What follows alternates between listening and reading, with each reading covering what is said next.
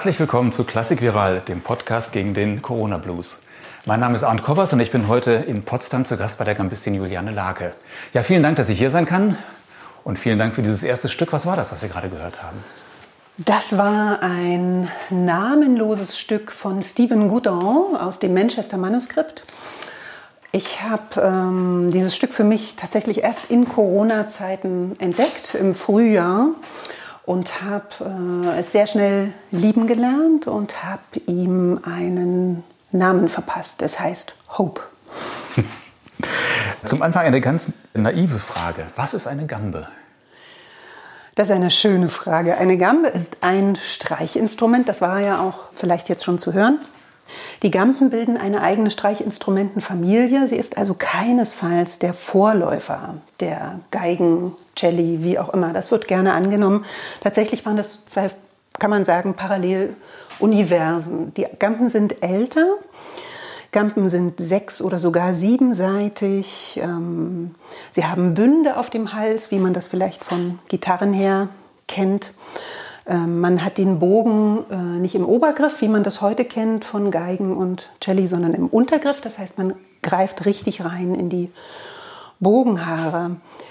Ein großer Unterschied ist auch tatsächlich die Sozialisierung der Gambe. Die Gambe war immer im noblen Kontext zu finden, also in Adelshäusern, in Bürgerhäusern. Geigeninstrumente wurden ursprünglich, kann man tatsächlich sagen, auf der Straße in den berühmten Geigenbands äh, gespielt. Man konnte damit laufen, durch die Gegend ziehen, auch tatsächlich eine ganze Menge Krach machen. Das alles geht mit der Gambe nicht. Sie ist nur im Sitzen zu spielen. Auch das ganz kleine Sopraninstrument, das kaum größer ist als eine Geige, wird auch im Sitzen auf den Knien gespielt. Von daher war es immer an ein Zimmer, eine Kammer, einen kleinen Raum gebunden und tatsächlich eben dem bürgerlichen oder adligen Publikum vorbehalten. Hm. Was hat Sie denn zur Gambe verschlagen? Haben Sie mit Cello oder mit Geige angefangen und ja, sind dann ich umgestiegen? Mit, ich habe mit Cello angefangen, tatsächlich auch schon mit sechs Jahren, wie das so üblich ist. Und da hieß es dann auch sehr schnell, ja, begabt, aber nicht fleißig genug. Und dann hat man mir so mit 12, 13 mal empfohlen, es doch mal mit der Gambe zu probieren. Da gab es so im elterlichen Freundeskreis äh, Leute, die alte Musik gemacht haben und gesagt, probier das doch mal aus. Und dann habe ich das ausprobiert mit 13 und habe sofort Feuer gefangen und dann war kein Halten mehr. Die meisten, ja eigentlich fast alle Geiger und Cellisten haben ein Instrument, auf dem sie immer spielen. Sie haben ja wahrscheinlich eine ganze Reihe von Instrumenten. Sechs Richtig. Seite, sieben Seite, Diskant und Tenorbass und was Richtig. auch immer. Kleinen Violone, großen Violone, alles vorhanden. Soprankammer liegt unterm Bett. Eine Gambe ist gerade in der Werkstatt tatsächlich auch. Ja, also man braucht schon eine ganze Menge und eigentlich bräuchte ich noch viel, viel mehr, denn also Gampen waren nicht genormt zu jeder Zeit, also sagen wir mal in jedem Jahrzehnt und dann auch noch in jeder Region sahen sie anders aus, waren anders gebaut, klangen einfach auch anders. Das ist äh, finanziell leider nicht, nicht möglich, alles adäquat abzudecken. Aber wir haben schon, wir mühen uns schon, dem sehr nahe zu kommen, denn es ist nicht unwichtig. Mhm. Wenn Sie jetzt zu einem Konzert hinfahren, nehmen Sie noch mehrere Instrumente mit? Also haben Sie normalerweise, wenn Sie jetzt ein, ein, ein Solo oder mit Ihrem Ensemble ein Konzert geben, oder stellen Sie die Programme so zusammen, dass Sie mit einem Instrument auskommen? Ganz unterschiedlich. Also ich sag mal, je kleiner besetzt, desto, ähm, desto zwingender wird es, äh, sich um Abwechslung zu bemühen. Und ähm, meine Solo-Solo-Solo-Programme, da reise ich tatsächlich mit zwei verschiedenen Bassgampen auch, also mit dem Sechsseiter und dem Siebenseiter, um da, und manchmal auch tatsächlich auch noch mit dem Diskant, um da wirklich eine große Abwechslung, eine große Bandbreite reinzubringen. Denn ähm, ja, wie Sie schon sagten, Gampen sind ja gar nicht so sehr bekannt. Das heißt, die Nuancen werden auch vielleicht gar nicht beim einmaligen Hören im Konzert so deutlich, so dass man schon ein bisschen nachhelfen muss mit Unterschieden, auch sichtbaren Unterschieden. Und was fasziniert Sie jetzt so, dass Sie das lieber machen als... Äh als das mit dem Cello zum Ja. Beispiel. Das hat sich übrigens auch bis heute nicht verändert. Ähm, Gampenmusik ist ganz, hat einen ganz anderen Ursprung als Cellomusik. Cellomusik ist ja etwas später entstanden, auch wirklich als Instrumentalmusik. Gampen wurden schon verwendet im vokalen Kontext und so ist auch die Solomusik entstanden aus Vokalbearbeitung. Das heißt, die ganze Musik hat etwas unheimlich menschlich-vokales, gesangliches und ähm, daher auch was, was immer auch mit Emotionen verbunden ist und ähm, erzeugt eine ganz andere Stimmung, finde ich. Und es ist wesentlich beredter als jetzt Instrumentalmusik, die ja doch mit bestimmten Patterns, sag ich mal, arbeitet, so dann auch schon viel festgelegter ist in der Stilistik, so im 18. Jahrhundert. Ja, so mhm. ist das. Nervt es Sie nicht manchmal, dass Sie so viel stimmen müssen? Sie sagten ja auch jetzt gerade, Sie wollten als erstes spielen, weil die Gambe jetzt noch gestimmt ist. Also ähm, Sie müssen ja mit Darmseiten spielen. Ne? Sie können nicht diese unbedingt. Ich will. Wie es jetzt Geiger haben, wo die ja zum Teil gar nicht mehr stimmen müssen. Da bin ich ja ganz fasziniert, ja. wie lange das die Stimmung hält. Ja, aber ich finde das überhaupt nicht verlockend. Also weil die Stahlseiten haben schon, äh, die sind natürlich sehr stabil, aber sie haben klanglich nicht diese Wärme. Mhm. Ja, ich finde das überhaupt nicht erstrebenswert. So. Mhm. Insofern und ähm, tatsächlich ist das so ein bisschen auch ein Vorurteil, dass man jetzt Gampen ständig stimmen müsste. Also ich hätte es jetzt mal drauf ankommen lassen können, ob es in einer halben Stunde auch noch stimmt. Ähm, ja, es ist ein bisschen auch, äh, wie man da herangeht. Ja, ob man dem Instrument auch zutraut, dass es, dass es hält. Ähm, tatsächlich gibt es aber auch ein bisschen so bauliche Unterschiede. Manche sind einfach stabiler als mhm. andere. Mhm. Wie kann man denn eigentlich als freie Gambistin überleben, wenn man nicht Jordi Savall heißt? ähm, jetzt außerhalb von Corona und vor allem natürlich auch jetzt in Corona. Das erinnert mich ein bisschen an die Frage, die manchmal nach Konzerten kommt: Was machen Sie eigentlich beruflich? es ist nicht schwierig. Nee. Ja, nein. Also.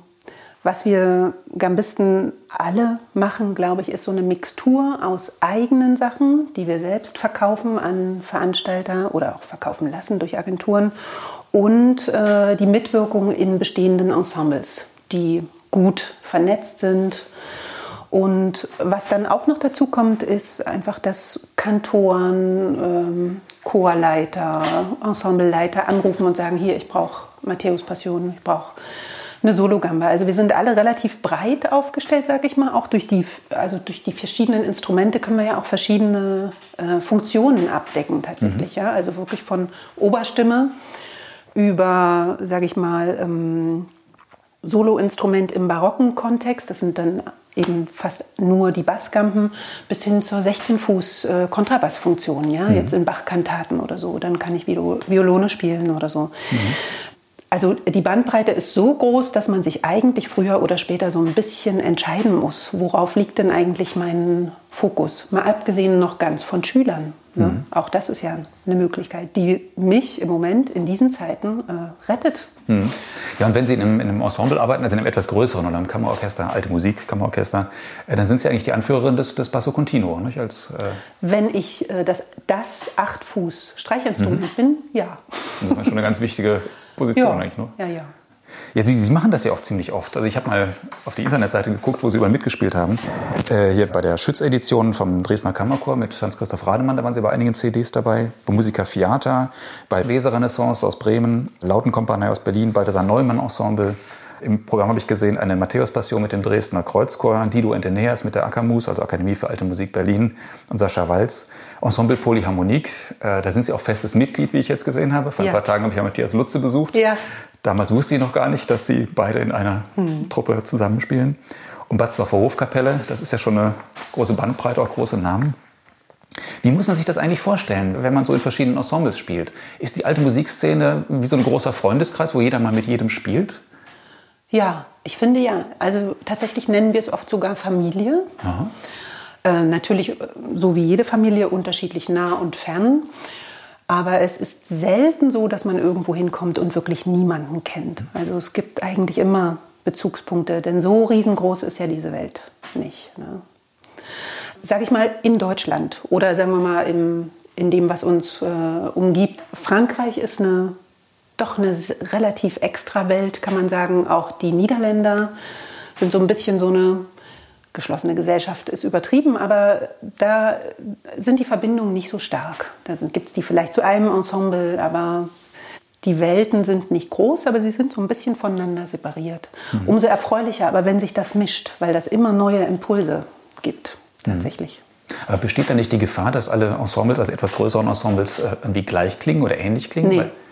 Ähm, woran liegt es, dass Sie das eben nicht tun? Also das tun Sie dann nicht, wenn es eine, eine sag ich mal, klare musikalische Führung oder Sprache mhm. gibt. Also ich halte tatsächlich nichts von Demokratie in der Musik, mhm. in der Musik, weil wenn man das alles auslotet, ausdiskutiert, dann wird es ein, ich sage jetzt mal, Wischiwaschi.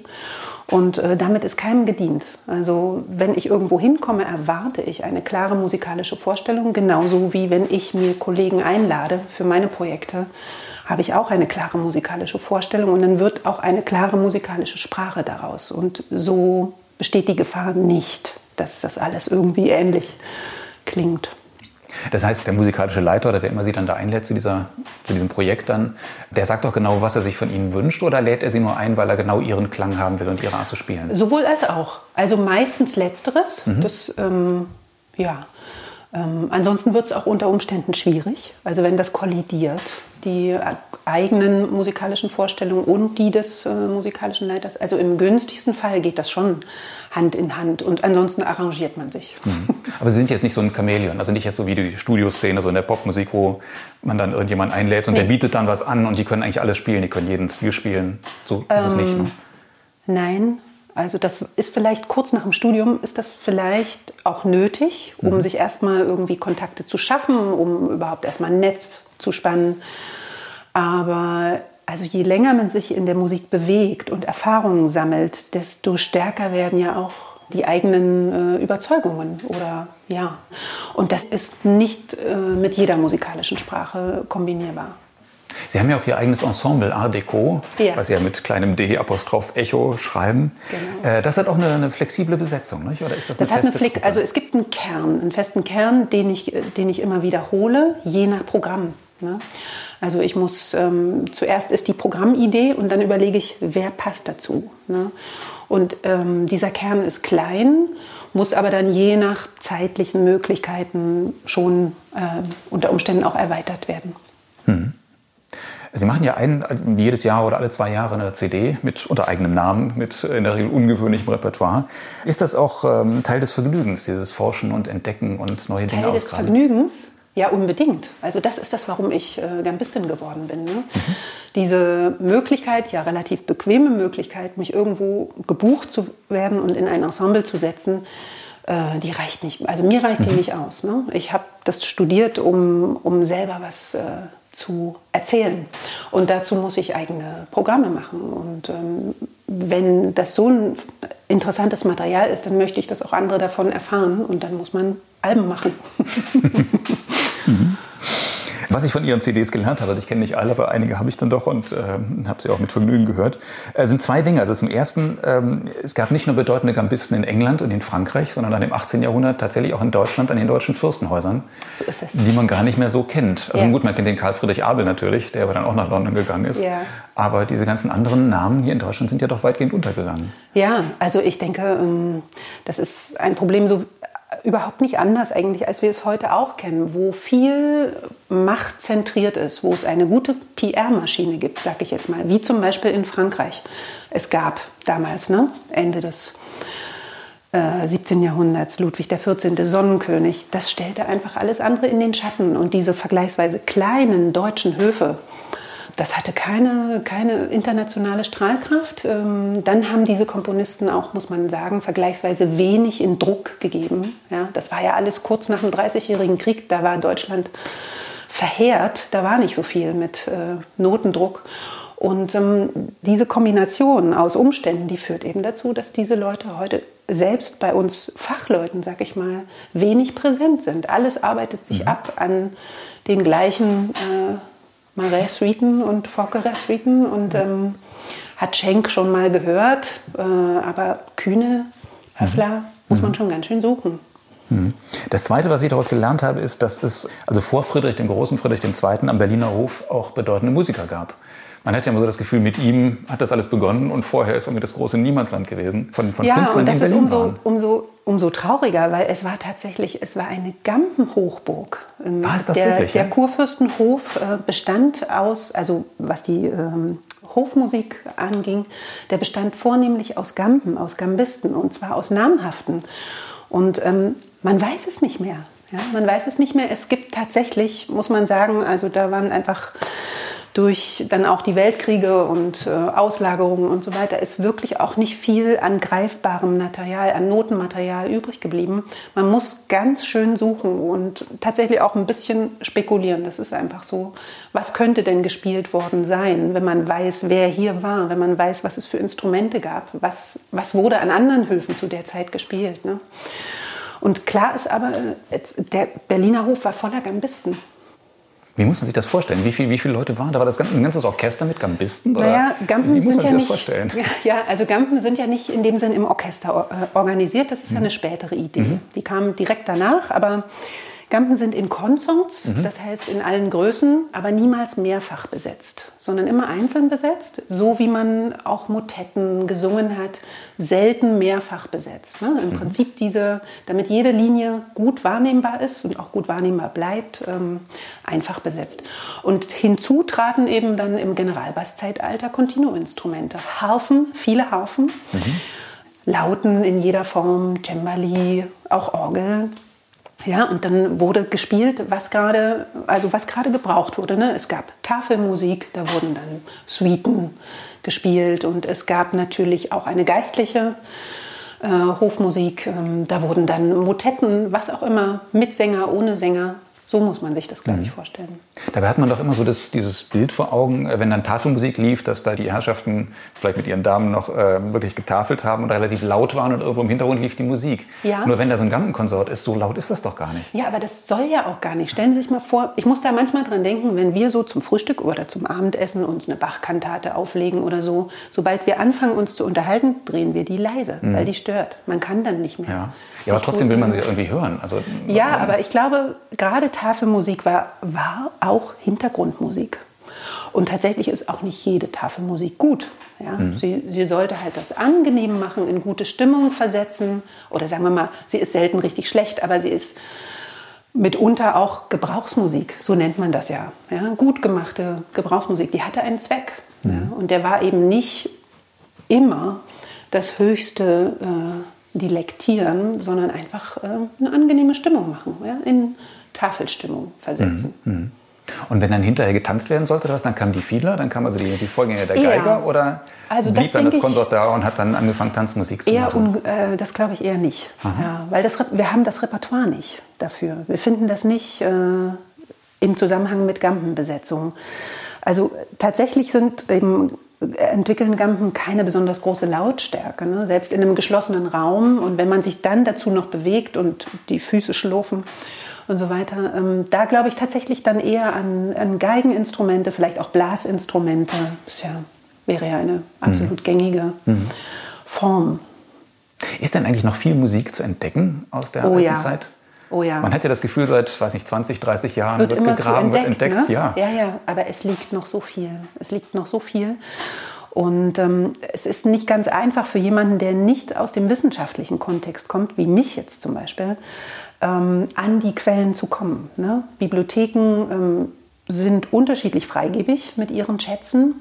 Sie sind aber auf jeden Fall freigebiger, wenn man äh, im akademischen Kontext dort forscht, als wenn man jetzt sagt, hier, ich möchte ein schickes neues Programm zusammenstellen, könnt ihr mir mal zeigen, was, was ihr so habt. Ist meistens Fehlanzeige. Das heißt, man muss schon ähm, eine Vorstellung von dem haben, was dort vielleicht liegen könnte.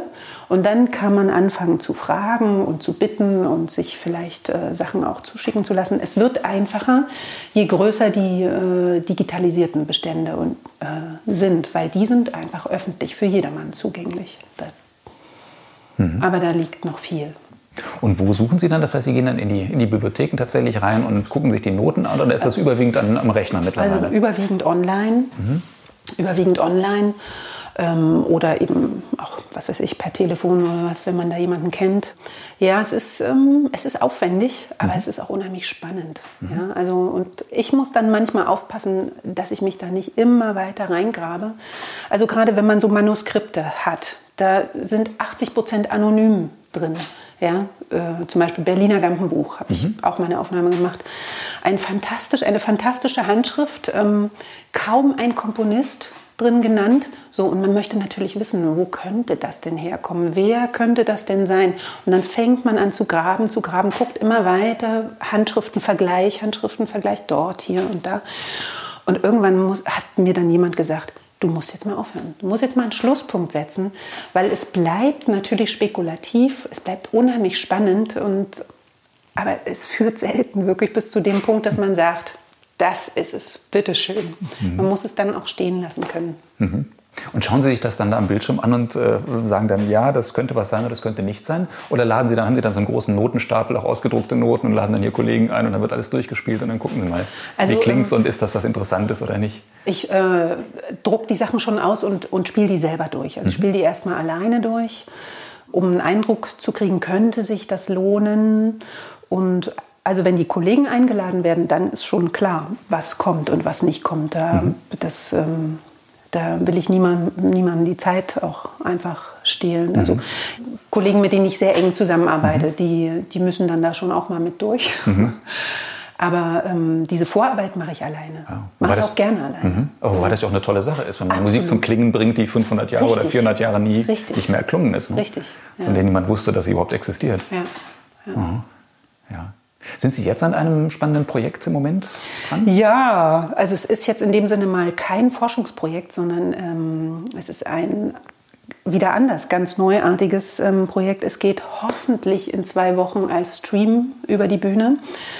Das Programm heißt Age of Passion, Untertitel Lacrime Tango for Wiles and Bandoneon. Und äh, zwar steht im Zentrum Sinnlichkeit, Leidenschaft in den verschiedenen musikalischen Sprachen der unterschiedlichen Zeiten. Also wir bringen Gampenkonsort äh, zusammen mit Bandoneon. Und äh, im Zentrum stehen die berühmten Lacrimae-Pavanen von John Dowland und auf der anderen Seite natürlich Bandoneon-Musik, äh, Tango, frühes 20. Jahrhundert.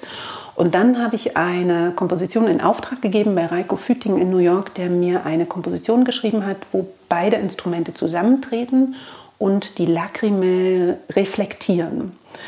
Und ich bin total gespannt, ob das funktioniert. Denn natürlich gibt es eine Vorstellung, so dieses abwechselnd Erzählen in der ganz eigenen Sprache.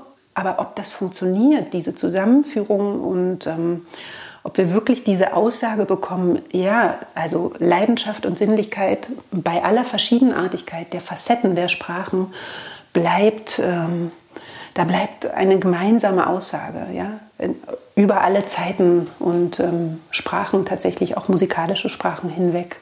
Ich bin gespannt. Ja, da wünsche ich Ihnen viel Erfolg damit. Ja, Sie haben vorhin gesagt, äh, mal sehen, ob, das, ob die Gampe in einer halben Stunde noch die Stimmung hält. Haben Sie Lust, noch ein Stück zu spielen? Das war vorhin so schön. Haben Sie da was? bin ich jetzt aber überhaupt nicht drauf vorbereitet. Mensch, Mensch, Mensch. Mal gucken, mal gucken. Wenn Sie schon das Instrument hier ausgepackt haben und ich hier schon hier sitzen darf. Ja, ja, ja, ja, ja. Da muss ich mal gucken. Könnte man ja noch. Ja, was Kleines. Ja. Dann sage ich vorher schon mal vielen Dank fürs Gespräch. Ja, sehr gerne. Und vielen Dank fürs Zuhören.